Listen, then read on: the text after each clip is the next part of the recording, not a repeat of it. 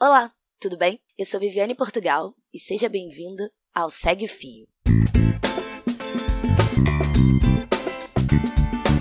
Qual é a ideia por aqui? Esse é o programa do Midcast, onde materializamos em formato de podcast as populares threads do Twitter em episódios de no máximo 8 minutos. Se você não acompanha o Twitter, threads são uma sequência de tweets abordando um tema específico que obviamente não caberia em apenas 280 caracteres. O formato aqui será sempre com uma pessoa narrando, nesse caso, algum integrante do Midcast ou o próprio criador do fio.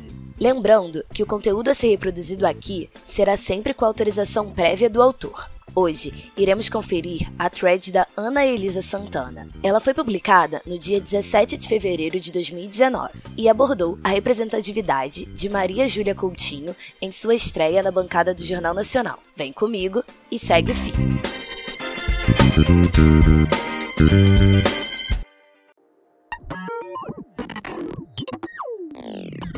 Sobre a Maju Coutinho no Jornal Nacional. Muita gerente irônica e racista está falando. Glória Maria, Zileide Silva e Heraldo Pereira são broncos, a gente que via errado. Antes de tudo, Maria Júlia Coutinho é a primeira mulher negra que apresenta o Jornal Nacional, que está há 50, 50 anos no ar. É histórico por uma questão muito simples: representatividade. Glória Maria apresentou o Fantástico.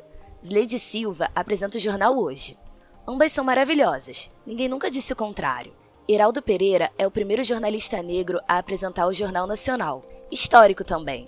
Mas voltemos ao lead. Maju é a primeira mulher negra. Por que separar gêneros? Simples. Na escala do racismo, a mulher negra ainda fica abaixo do homem negro. Leiam O que é Lugar de Fala, de Djamila Ribeiro, e entenderão. E por que essa história é importante? Porque o Jornal Nacional é o telejornal de maior audiência do país. E quem estuda ou quer estudar jornalismo quase nunca vê uma mulher negra de Black Power à frente de um telejornal. Maju é inspiração para que meninas e mulheres negras possam sonhar. Para que meninas e mulheres negras possam sonhar, não só em apresentar o Jornal Nacional. Por que não? Mas também sonhar em ser qualquer coisa que elas quiserem e a sociedade diz que elas não podem porque não há pessoas semelhantes a elas lá. Quando há uma notícia assim, quem desesperadamente busca outros exemplos está tentando esconder o racismo estrutural da nossa sociedade, da pior forma, apontando para quem celebra e tentando inverter as coisas. Por que falar de cor? Isso é racismo, eles dizem. Deviam concentrar seus esforços para pensar e perceber que, em um caso assim, protagonismo do jornalismo, os exemplos são pouquíssimos e podem ser contados nos dedos de uma mão. Não adianta espernear. É uma boa notícia, é uma evolução, Vamos celebrar sim, e vamos buscar muito mais. Viva Maju, Glória, Zileide, Heraldo. E viva aquela menina que cursa jornalismo numa vaga conquistada por cotas, ou ProUni. Ela pode e deve sonhar.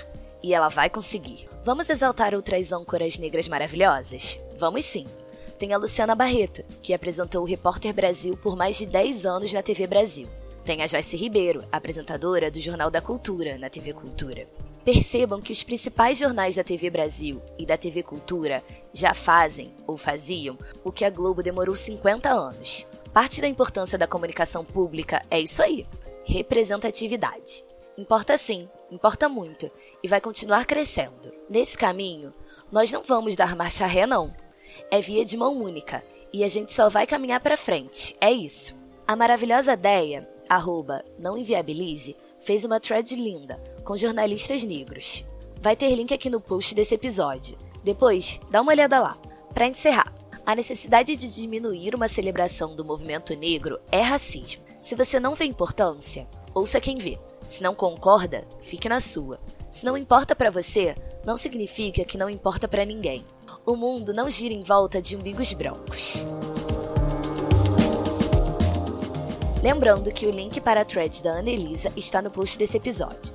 Se você curtiu mais um Segue o Fio ou tem alguma sugestão de conteúdo para esse novo formato, manda pra gente pelo Twitter ou Instagram no perfil podcastmeet ou através de nosso e-mail podcastmeet.gmail.com. Valeu e até a próxima!